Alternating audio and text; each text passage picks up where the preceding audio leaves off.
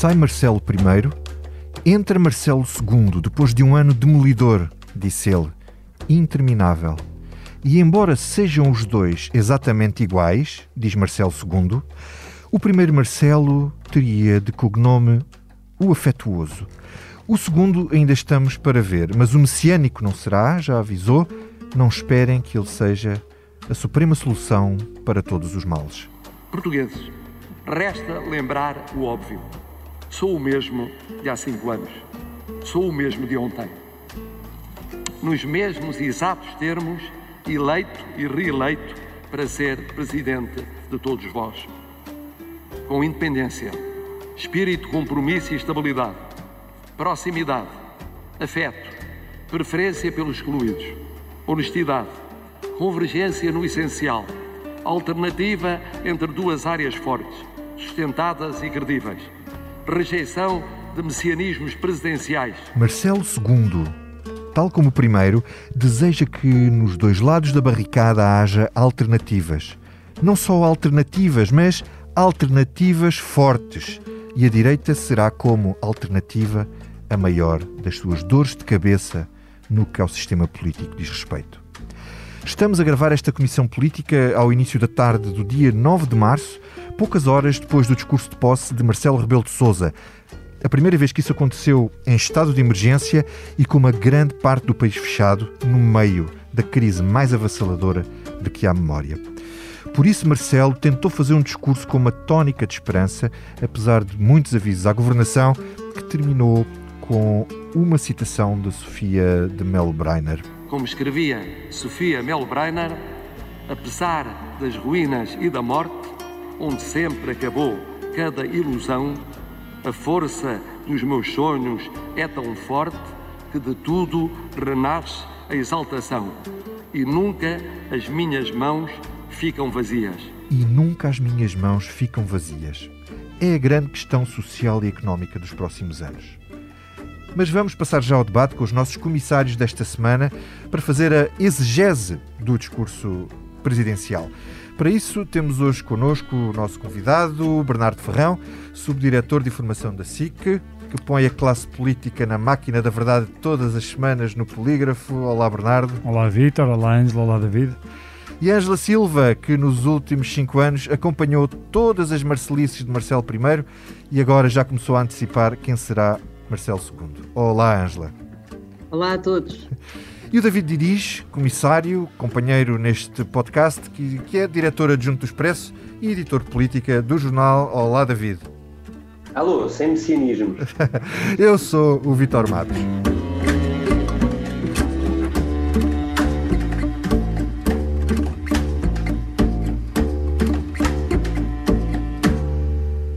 Vamos começar por ti, Ângela, uh, porque tu, uh, o discurso do Presidente ainda está quente e tu acabaste de escrever uh, sobre ele, escreveste um artigo para o site do Expresso. Diz-me uma coisa, este, este Marcelo igual a si próprio será igual a qual dos Marcelos que tu viste ao longo dos últimos cinco anos? O que aponta às fragilidades do governo ou o, o Marcelo do Bloco Central dos Palácios? Será as duas coisas. Marcelo teve piada quando disse que vai ser o mesmo, o mesmo de há cinco anos e o mesmo de ontem. O mesmo de ontem não foi sempre igual ao mesmo de há cinco anos. Portanto, Marcelo foi tendo várias nuances ao longo do primeiro mandato, embora eu acho que há um pano de fundo que foi coerente e persistente e que Marcelo dá sinais de o querer manter para o segundo mandato, que é jogar forte na estabilidade política. Ele foi muita tónica na questão da estabilidade, também põe muita tónica, como tu disseste, na necessidade de haver uma alternativa forte e clara, mas isso também não é novo. Ele disse isso desde o início do primeiro mandato. É verdade. Portanto, ele, ele acha que sem alternância a democracia não pode ser melhor e, portanto, aí há um apelo à direita para que se reorganize, se reestruture, se faça a vida e consiga apresentar-se como alternativa ao atual poder. Mas enquanto isso não chegar, eu acho que Marcelo sinaliza que vai ajudar o governo a manter-se uh, no quadro da estabilidade possível. E repara, ele próprio precisa, ele próprio Marcelo, de estabilidade política, porque Marcelo, é bom não esquecermos, começa a estar preocupado neste segundo mandato com a imagem que ficará de si enquanto chefe de Estado. Isso é normal, nos primeiros mandatos os presidentes começam logo a pensar como é que serão reeleitos e nos segundos mandatos começam a preocupar-se com a marca que deixarão para a história. E Marcelo, há aqui outra coincidência importante, termina o mandato em 2026, que é o último ano para a execução dos milhões da bazuca que vão começar a chegar a Portugal. Portanto, de certa forma, ele está muito preocupado também com o seu próprio desempenho e com a capacidade que ele possa ter ou não para influenciar uma utilização eficaz, estratégica e estrutural do imenso dinheiro que vem aí. Por isso, ele chama a atenção para algumas debilidades do primeiro mandato de António Costa, quando ele diz que se foi suavemente melhorando algumas coisas em termos de políticas sociais, ora, suavemente é pouco, sobretudo para um governo de esquerda, ou quando ele diz que foram adiando investimentos e alterações mais profundas. É isso que ele quer que aconteça agora, quer que o país cresça, quer que haja mudanças estruturais, quer que o dinheiro da bazuca seja bem utilizado Mas, oh, oh, diz ele depois, por outro lado, também tem ali um, um, elogio muito forte, sobretudo na parte das contas públicas, uh, sobretudo contrapondo, ele até faz questão de frisar, ao contrário do que dizia das críticas, que na altura eram feitas pela direita por Passos, Passos Coelho, não é? Não sei como é que podiam fazer críticas, quer dizer, se há coisa que o primeiro governo de António Costa cumpriu e cumpriu exemplarmente, de tal forma quando Mário Centeno sai de cena nós temos superávit. Portanto, eu acho que se há parte da política do governo de esquerda que seguiu a linha do anterior governo, é exatamente a disciplina orçamental. Portanto, aí parece-me que, Marcelo limitou-se a registar aquilo que na realidade aconteceu. Muito bem. Bernardo, em 1991, uh, eh, Mário Soares também prometeu de mim não viram surpresas. E depois foi o que foi, mas se calhar no caso de Mário Soares, a surpresa era se ele ficasse quieto e mudo, fechado no palácio. Olhando para este discurso, o que é que ele te diz poderá ser o segundo mandato de Marcelo Rebelo de Sousa? Eh, eu acho que estamos muito aqui a, a, discutir a questão de Marcelo Rebelo de Sousa dizer que uh, vai ser igual e ele próprio o assume.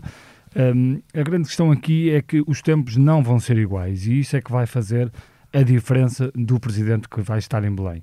Um, e o próprio uh, Presidente da República hoje começa o dia numa entrevista até ao Zé Manuel Mestre um, a enumerar os três grandes desafios que terá pela frente, que são três desafios relativamente óbvios, mas que são importantes de, de, elencar aqui, desde logo a questão da pandemia, e a questão da, da pandemia hum, há, há, muitas dúvidas no ar. Uh, Marcelo Rebelo de Sousa dizia ontem que uh, acreditava que até ao final do verão a coisa estivesse resolvida, mas uh, há óbvias e legítimas dúvidas sobre, sobre, esse prazo, sobre esse passo. Depois, a questão da crise económica, essa sim vai ser também muito a doer não que a, que a, pandemia não esteja a ser, mas a crise económica vai se prolongar e, e vai, durar, vai demorar mais tempo a combatê-la, e depois a questão da, da crise política, até porque este mandato de Marcelo Rebelo de que termina em 2026, provavelmente vai, ou é certo que vai, que vai a, a, apanhar um próximo, um próximo governo. E, portanto,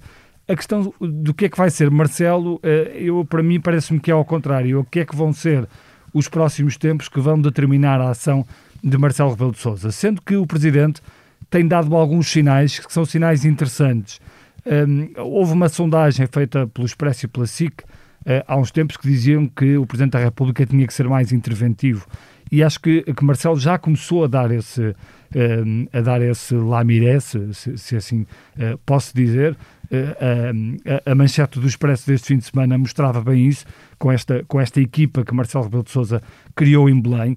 Não estamos propriamente à espera que o Presidente da República seja o o, o, o guarda da, da, utilização dos fundos, até porque há várias instituições no país e na nossa democracia que servem exatamente para isso, mas uh, percebe-se ali é que, é um, que é o Presidente da República a dizer eu estou aqui, eu vou ser mais interventivo como, como os portugueses de, uh, uh, pedem. E, portanto, acho que esse sinal é, é importante.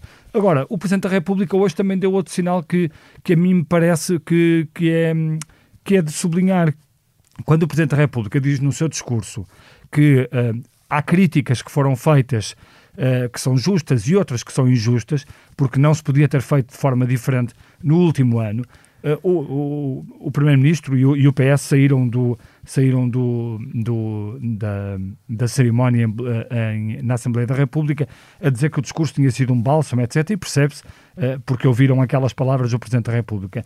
Mas eu acho que Marcelo Rebelo Sousa também não podia dizer outra coisa, porque ele próprio... Era o Supremo responsável. É, era um dos primeiros responsáveis. Marcelo Rebelo ele Sousa assumiu, assumiu muito as rédeas da, da gestão da pandemia e continua a fazê-lo. Quer dizer, quando o Presidente da República faz um discurso, eh, faz uma comunicação ao país uh, pondo até metas, pondo até números, que são os números que ele acha que são os números um, uh, eh, que, que o país tem de alcançar. Para começar a desconfinar, o Presidente da República está a dizer eu sou o primeiro responsável ou eu estou aqui a guardar todo, tudo aquilo que deve ser a gestão da pandemia. E acho que parece-me a mim que António Costa até agradece porque fica mais Marcelo Rebelo de Sousa na Berlinda e menos António Costa. E, portanto, acho que esta relação entre palácios parece-me, embora uh, muita gente tente pôr aqui algum picante, parece-me que esta relação entre os palácios está a correr bem. Não sei se será assim, é difícil prever, porque há muitas outras variáveis, nomeadamente a mudança do sistema partidário, que pode alterar aqui muita coisa, mas acho que a relação entre os dois palácios parece-me que está, que está bem e recomenda-se. Hum.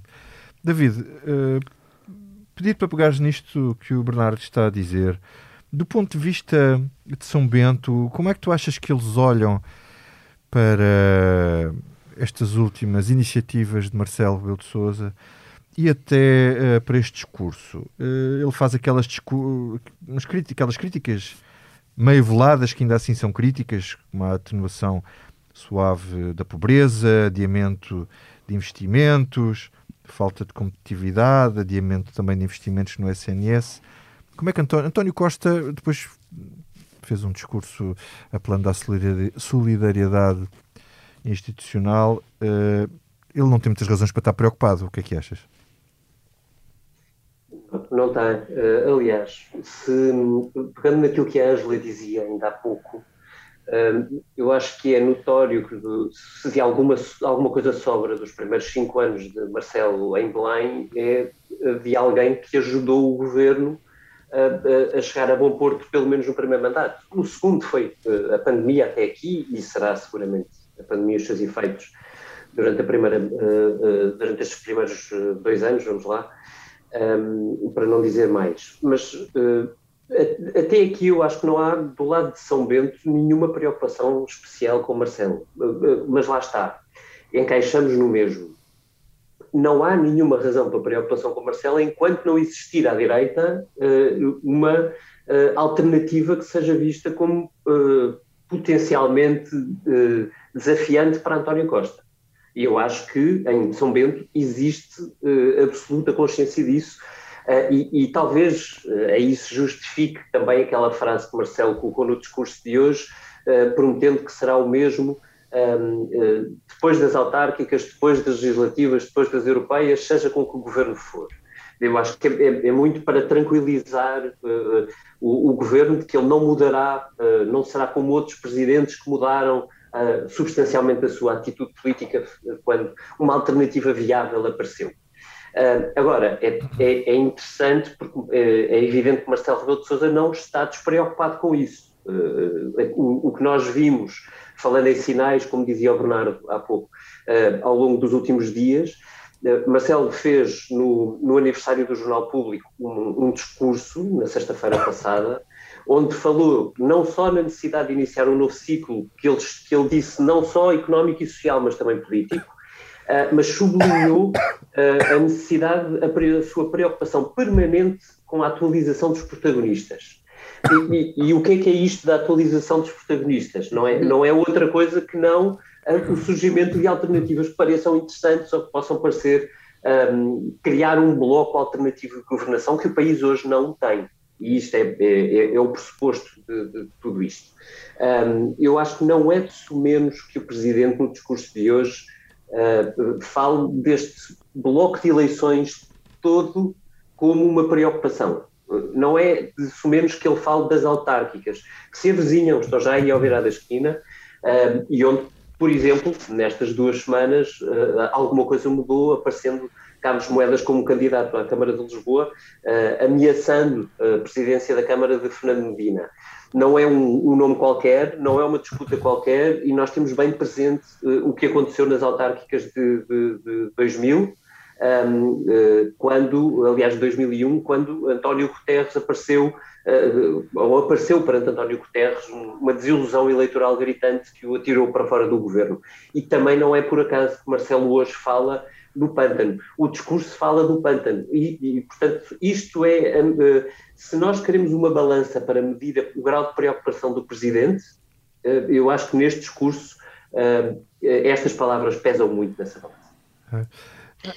Angela, diz.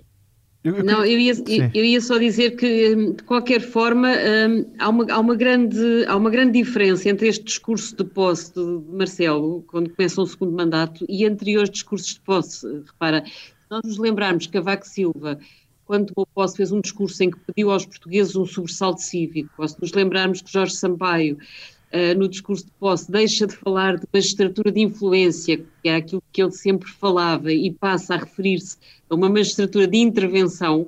Portanto, houve, houve sempre uh, a tendência para os presidentes ao tomarem posse para, para o último mandato, sinalizarem que iam ser muito mais interventivos e muito mais críticos do governo. E Marcelo teve claramente cuidado de não o fazer. Portanto, ele coloca muito a possibilidade de haver mudanças, como o Bernardo dizia, mais na, nas alterações da própria conjuntura do que propriamente da sua atuação.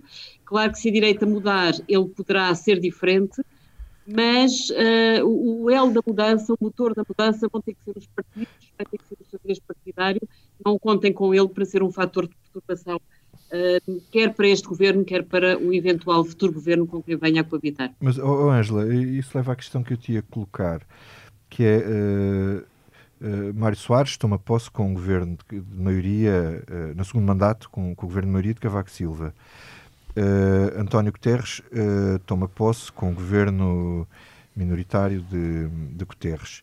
E, e, e, e, Cavaco com um governo maioritário de, de, de, José Sócrates. de José Sócrates, onde tinha que aparecer como um contrapoder. Uhum no caso em concreto, o Marcelo Rebelo de Sousa tem dito sempre é que quanto maior a instabilidade ou possibilidade de instabilidade, mais poder ele tem. E apesar dele dizer, uh, como ele tem dito, que este mandato vai ser difícil, que é um, é um mandato. Uh, tu, tu, escreveste num texto há pouco tempo que era muito instável, não é? como é que era a expressão? imprevisibilidade máxima. Mas é Sim. esta imprevisibilidade máxima dá-lhe poder. Quanto mais imprevisível ou instável for o sistema, mais poder tem o presidente e é assim que ele lê os poderes uh, presidenciais. Sim, mas eu, mas eu acho que Marcelo não lê esse reforço de poder como um poder de perturbação, leu muito mais como um poder de influência. Exato. Sim, sim. Uh, e Marcelo tem exercido esse poder de influência. Repara, mesmo na gestão da pandemia, onde tudo pareceu sempre muito alinhado, mas nós sabemos que houve dois ou três ou quatro momentos-chave em que o poder de influência do Presidente se fez sentir. Desde logo no início, quando ele impôs o estado de emergência numa altura em que para o Primeiro-Ministro não era ainda necessário, a Lei de Proteção Civil tinha outras figuras às quais poderia recorrer, e Marcelo impôs o estado de emergência. Na altura também forçou que se fechassem logo as escolas, depois forçou que se, que se, voltassem a fechar as escolas, agora mais recentemente, quando em plena campanha eleitoral foi dizendo quase todos os dias que tinha que se caminhar nesse sentido e António Costa ainda estava com muitas dúvidas. E, e, tem forçado em muitas outras coisas. Portanto, eu acho que o poder dele, claro que quando não tens uma, uma oposição que marque muita presença no confronto com o governo, isso dá mais poder ao presidente. Agora, isso pode ser um poder de oposição, foi o que fez Mário Soares. Mário Soares quase que atropelou António Guterres quando ele era líder da oposição a Cavaco Silva, porque achava que Guterres era frouxo a fazer oposição e ele radicou no Palácio do Belém o epicentro da oposição a Cavaco.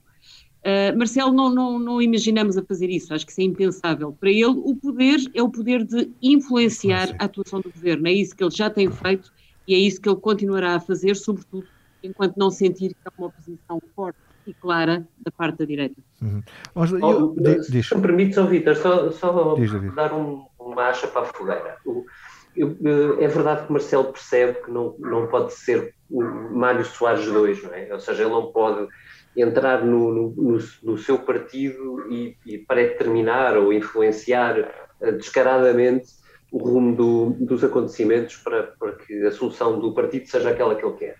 Mas ele não deixa de ser procurado e não deixa de se mexer por isso, não é? O, o sinal que nós contávamos no Expresso na, na sexta-feira passada, aliás, no texto da Ângela e da Rita Diniz, de que Carlos Moedas, quando foi sondado para a Câmara de Lisboa, decidiu ir falar com o Presidente da República, com Marcelo, e, e perceber qual era um, e, e, medir a temperatura dele. E os próprios sinais que, que Marcelo dá nessa conversa, que nós descrevemos, dizendo uh, a Carlos Moedas que, que havia prós e contras, mas que um dos, um dos contras é que ele podia colocar-se no caminho para Passos Coelho se ele quisesse voltar mostra que Marcelo não está nem desatento, nem longe dos meandros do que é a formação de uma potencial alternativa a António Costa. Há aqui um, eu acho que há aqui uma sombra que, que Marcos Mendes tem vindo a carregar, por exemplo, uh, sistematicamente ao longo das últimas semanas, nos comentários na SIC, ao domingo, que é a sombra de se António Costa vai embora no fim deste ciclo político, deste ciclo legislativo, ou seja, em 2023. Sim, essa questão é, é essencial, eu, é verdade. Eu acho que essa é uma questão crucial, porque se António Costa não for embora, as coisas são evidentemente muito diferentes do, do, do cenário que ele vai. Eh, porque se, não, se ele for embora, se António Costa não quiser ficar para além de 2023 no, no, na governação, eh, de repente o país pode ficar numa situação inteiramente nova, porque isso obriga o PS a mudar de caras, possivelmente Nesse jogo entrará Pedro Nuno Santos com uma influência partidária muito grande e que fez muita questão este fim de semana de aparecer a marcar território e a explicar qual era o seu programa que é, que é um programa muito à esquerda, uh, e ele assume-o, uh, e também muda muitas cartas à direita, porque é, é, uma coisa é estarmos neste cenário de estabilidade e, e Rui Rio não é desafiado por isso, outra coisa é um cenário de uh, há uma, há, António Costa sai e, portanto, há um novo paradigma. E, portanto, eu, eu, eu não creio que, que Marcelo, eu aliás, não creio, eu tenho a certeza que Marcelo não está alheio a nada disto e que, não sendo, sabendo ele que não é Soares, ele sempre disse isto, ele, que as circunstâncias de Soares eram muito particulares, um, ele não deixará de ser Marcelo. Uh, Bernardo, como é que tu avalias este ciclo, este ciclo político?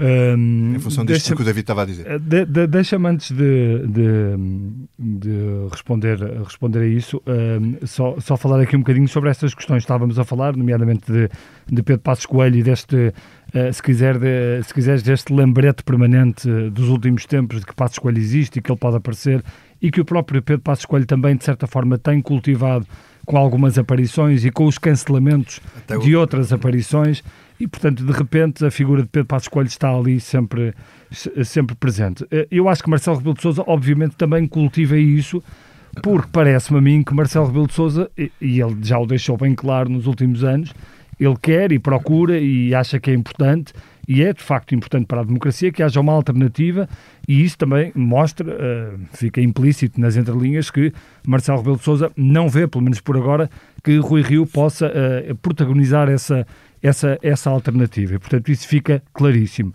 Agora, enquanto essa alternativa não aparece, por mais que Marcelo Rebelo de Sousa tenha vontade de vir cá para fora e fazer uh, essa tal oposição, se quiseres, já falámos aqui de Mário Soares, obviamente que estes não são os tempos para Marcelo Rebelo de Sousa fazer algo à semelhança de, de Mário Soares, por várias razões. E as razões parecem evidentes e, portanto, por mais que Marcelo Rebelo de Sousa faça uh, chamadas de atenção, faça críticas mais veladas e outras menos veladas, Marcelo sabe que tem que ser o fator de estabilidade. Estabilidade, até porque o Soares do outro lado tinha uma maioria absoluta. Não pode, não, não e, há, porque, porque senão. Tem que... É porque senão isto faz backfire, faz ricochete para o próprio Presidente da República. E o Presidente da República, num segundo mandato, tendo a escolha de ser mais interventivo, também sabe que tem de deixar uma marca porque o segundo mandato também serve para deixar uma marca do que é que foi o presidente. Basta vermos, por exemplo, a marca que Cavaco Silva deixou e que hoje, por exemplo, ficou bem clara na forma como ele saiu do Parlamento e nem se despediu do Presidente da República, é algo que, qual é, marca, qual é, é algo que, que institucionalmente deixa... é altamente questionável, na tua, na tua... mas acho que ah, vamos falar sobre isso no, no, no, final do tá programa. Bem, okay. A mim parece-me altamente, altamente questionável, do ponto de vista institucional, que o ex-Presidente da República não se espeça do atual Presidente da República no dia da tomada de posse. Mas isto para dizer que Marcelo está também atento àquilo que vai deixar.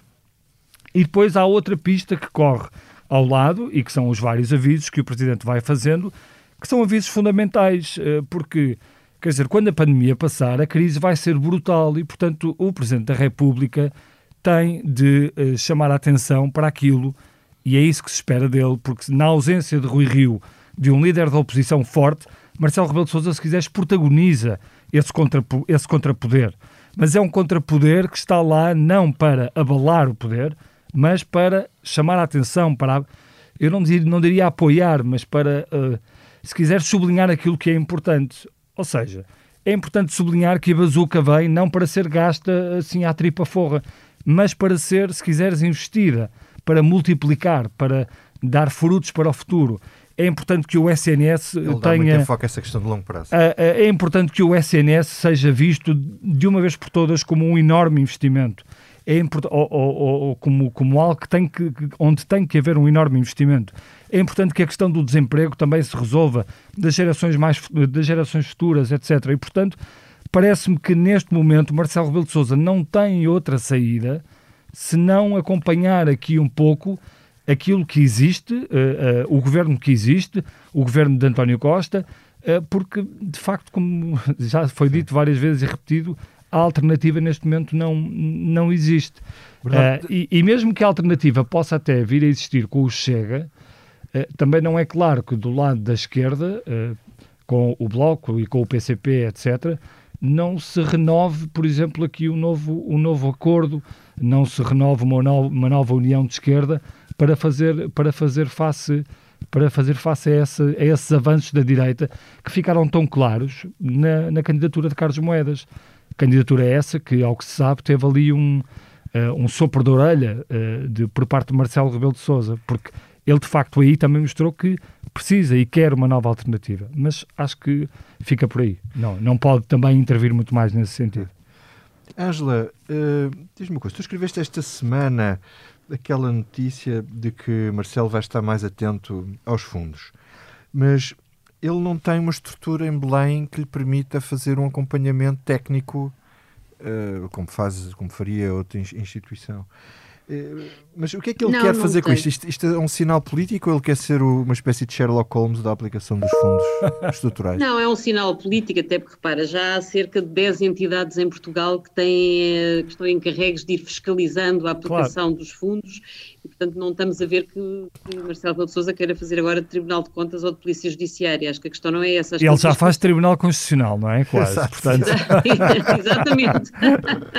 Exatamente. Agora, o que ele quis foi claramente passar o sinal político que hoje reafirma no discurso. Repare, ele hoje no, no, discurso diz exatamente isso, que é preciso que os fundos sejam, sejam geridos e aplicados com eficácia, com com competência, com rigor. Uh, portanto, eu acho que é esse sinal que, eu quis passar, porque é dessa bazuca que vai depender grande parte do que nós podemos ou não fazer pela recuperação do país. E, portanto, esse é um instrumento-chave e é da utilização desse instrumento que vai depender o tal resultado que ele terá para apresentar, ele e o Primeiro-Ministro na altura, para apresentar o país quando, quando, quando, deixar Belém e a imagem com que ele sairá também não será uh, separada desse resultado. Olha, sobre essa imagem, nós, eu, eu disse aqui na introdução de que, não sei se vocês concordam, que no primeiro mandato o cognome dele seria Marcelo o Afetuoso. Uh, no segundo mandato, vocês uh, acham que ele queria ficar para a história como Marcelo o quê? podem-me dar cada um de vocês um, um cognome. Eu acho, que ele, eu acho que ele quer recuperar esse cognome do afetuoso, mas acho que quer, sobretudo, uh, deixar um país mais, uh, mais em condições, não é? Uh, Pós-pandemia, acho que Marcelo terá, sobretudo, essa preocupação. E acho que isso pode ser feito se ele conseguir recuperar os afetos, que nesta altura, por razões óbvias, estão proibidas. Ok. Ângela, ele será o recuperador? Uh, não tenho dúvidas que é isso que ele queria. Não sei se o vai conseguir. Acho de qualquer forma, ele no primeiro mandato ficou muito como sendo o amigo do governo E eu acho que hum, há fortes probabilidades de ele estar 10 anos em Belém em que aparece como o presidente amigo. Amigo para os poderes, porque está condenado a ajudá-los para pois. que o tal resultado final não seja desastroso. David, o amigo, o afetuoso, o recuperador. O recuperador. é difícil de acrescentar um a esse. Eu, eu acho que ele quer ser o garante. Uh, se, ele, se Marcelo conseguir passar estes 10 anos mostrando-se como o, o, garante da sustentação do sistema político, o garante da recuperação económica, o garante da recuperação social do país. Isso já é incrível. Eh, eu, eu, com, com, o sistema político como, como, está hoje, ouvimos, aliás, Ferro Rodrigues uh, falar bastante sobre isso no discurso antes de Marcelo. Uh, com a subida de André Ventura, com, com tudo o que, pode, o que pode isso trazer nesta conjuntura económica e política, uh, o garante talvez lhe ficasse bem. Uh, oxalá o consiga, porque será bom sinal para todos. Então vamos passar ao que não nos sai da cabeça, que é o garante de que esta comunicação, esta comissão política está quase a chegar ao fim. Ângela, vamos começar por ti. Uh, o que é que não te sai da cabeça? Olha, não me sai da cabeça a forma como Cavaco Silva abandonou hoje a sessão de tomada de posse de Marcelo sem o ir cumprimentar. Uh, custa a crer, portanto, quase que vale a pena pensar se será medo pandémico, será que Cavaco Silva, até pela idade que tem, por passar a vida ultimamente fechado em casa, não quis alinhar numa sessão de cumprimentos onde se encontrar com mais pessoas. Quer dizer, é a única desculpa possível, mesmo assim difícil de entender, porque havia seguramente condições de segurança para ele poder aproximar-se de Marcelo e felicitá-lo pela, pela, reeleição e agora pela, pela posse. Não sendo isso, Marcelo, anda amar, Marcelo Cavaco anda amargo, tem-se notado isso, fez duríssimas críticas ao governo, e talvez isto seja, se não for o medo pandémico, talvez seja exatamente o reflexo de um presidente que saiu mal e que não conseguiu gostar do, do retrato que deixou para a história. Cavaco tinha claramente o desejo de ter visto o Pedro Passos Coelho cumprir uma segunda legislatura, não conseguiu esconder a azia que lhe provocou ter que dar posse ao governo de António Costa, não consegue esconder o facto de ver que António Costa começou um segundo mandato, de certa forma, se calhar esperava que fosse Marcelo a fazer aquilo que ele não conseguiu, que era a correr com Costa de cena, mas isso ou é o próprio a fazer ou é daquelas coisas que não se podem endossar a ninguém. De qualquer modo, é uma cena triste. Olha, Ângela, a, a, mim não me sai, também não me sai da cabeça o, o próprio Cavaco Silva o que não sei se é muito bom para a minha cabeça, desde o, o discurso que ele fez uh, o outro dia, no, no, fim de semana, em que me pareceu uma, algo completamente desfasado, não da realidade, porque ele tem o direito de fazer as críticas uh, que entender ao, ao governo, mas no tempo, porque claramente fazer este tipo de intervenção a dois dias da tomada de posse do presidente é também uma crítica ao presidente, que no fundo é o presidente que deixa um governo andar uh, com, com uma, uma democracia amordaçada, ou, ou, um SNS fragilizado, ou a vergonha dos números, dos números da pandemia, onde o presidente é, é corresponsável. Uh, ou, ou falar da geringonça que conduziu à deterioração da democracia. Tudo isto são críticas ao governo que uh, apanham de alguma forma o, o, o, presidente. Mas a questão não é essa. A questão é que este é o mesmo Cavaco Silva que foi presidente durante um governo em que o próprio PSD disse que o regime vivia em asfixia democrática. Não é democracia amordaçada, era asfixia democrática. E porquê? Porque o governo de José Sócrates queria controlar todos os poderes, todos, todos os poderes. E quem estava sentado em Belém era Cavaco Silva. É o presidente que era presidente e deixou, eu ponho este deixou entre aspas, porque os presidentes só podem fazer aquilo que podem, um país ir à falência. Que viu um país ir à falência, que lidou com um primeiro-ministro que hoje é acusado de corrupção. Portanto, uh, perante este currículo, talvez alguma enorme frustração com o que foi o seu segundo mandato, uh, talvez o melhor era Cavaco Silva não digo ter ficar calado, mas, mas ter um bocadinho mais de cuidado com, com a maneira, com, com algumas palavras que, que empregou. Ora, dito isto, Bernardo, e a ti o que é que não te sai da cabeça? Bom, a mim o que não me sai na cabeça é, hum, eh, tem a ver com esta, com esta questão da, das autárquicas e a forma como se precipitou tudo em relação a Lisboa. Uh, já sabíamos que o Chega não iria integrar essa grande coligação de direita, como foi dito, uh, porque o próprio Carlos Moedas também não queria. Havia a expectativa que a iniciativa liberal pudesse fazer parte dessa, dessa, desse grupo de, de direita, mas a iniciativa liberal, como sabemos, disse este fim de semana que uh, não quis entrar nesse, nesse jogo. Um, agora, a minha questão é perceber quais são as consequências e que justificações terão levado a iniciativa liberal, até porque ainda não os ouvimos sobre isso, uh, e de que forma é que eles podem ou não ser culpados ou acusados ou, uh, se quiseres, uh, colocados como alguém que foi responsável pela vitória de Fernando Medina. acho que a iniciativa liberal tentou não ficar vista como um porta-chave, se quiseres, do, do PSD e da candidatura de Carlos, Moedas, de Carlos Moedas, não ficar perdida numa grande coligação e perder a identidade própria, porque a Iniciativa Liberal acredita que está a crescer, sobretudo depois da campanha de Tiago Maia, e que está a consolidar-se como um pequeno partido, mas não sei se as críticas soarão mais alto em relação à Iniciativa Liberal, por, de facto, a Iniciativa Liberal não se ter uh, juntado uh, à uh, coligação de Carlos Moedas e ter permitido, ou pelo menos ter uh, com que houvesse mais hipóteses para uh, ganhar a Fernando Medina. Se faltar um voto, Exato. a responsabilidade da Iniciativa Liberal. Claro, e portanto acho que o jogo pode ser arriscado para, para a Iniciativa Liberal, que ficará sempre com o rótulo, porque, ou seja, eles fazem cartazes e cartazes, até muitos, com, com bastante piada, sobre todos os erros da governação, etc. Mas depois, quando havia a hipótese aqui Uh, quando havia essa hipótese de poderem tirar Fernando Medina da Câmara de Lisboa, uh, a iniciativa liberal pensou mais em si própria do que no bem comum, segundo eles, bem comum, que era tirar o, o Fernando Medina da, da Câmara de Lisboa. David, e tu? Olha, este fim de semana Portugal bateu o recorde, conquistou três medalhas de ouro nos europeus de atletismo, Uh, e, e um, um, resultado histórico que nunca tinha acontecido em, em, em, competição desta natureza, com o mérito a ser atribuído a Patrícia Mamona, a Auriel Tongmo e a Pedro Pichardo. Dois dos três no triplo salto, um outro numa competição onde nunca tínhamos ganho uma medalha de ouro no, no, no peso. Ora, o que não me sai da cabeça é o facto de, correndo o Twitter de André Ventura, não encontrarmos um único elogio patriótico aos portugueses de bem, nas palavras que ele usaria, para uh, estes três portugueses que uh, orgulhosamente exibiram a bandeira de Portugal, ouviram o hino de Portugal e trouxeram para cá uh, triplo ouro nesta incrível competição.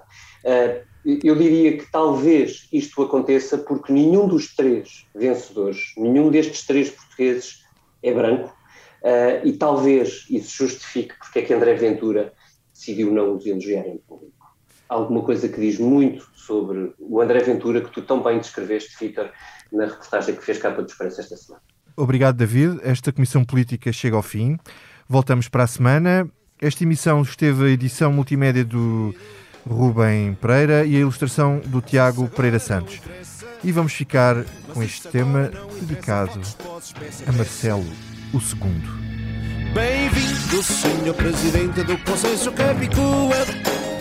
Sente, sente, vá aqui no sofá. A casa é sua, um café, cerveja já não há. A casa é sua, vou buscar a vassoura e a pá. A casa é sua. E um banco corrido para estes senhores. Como é que se chamam? Assessores, pois é, pois é.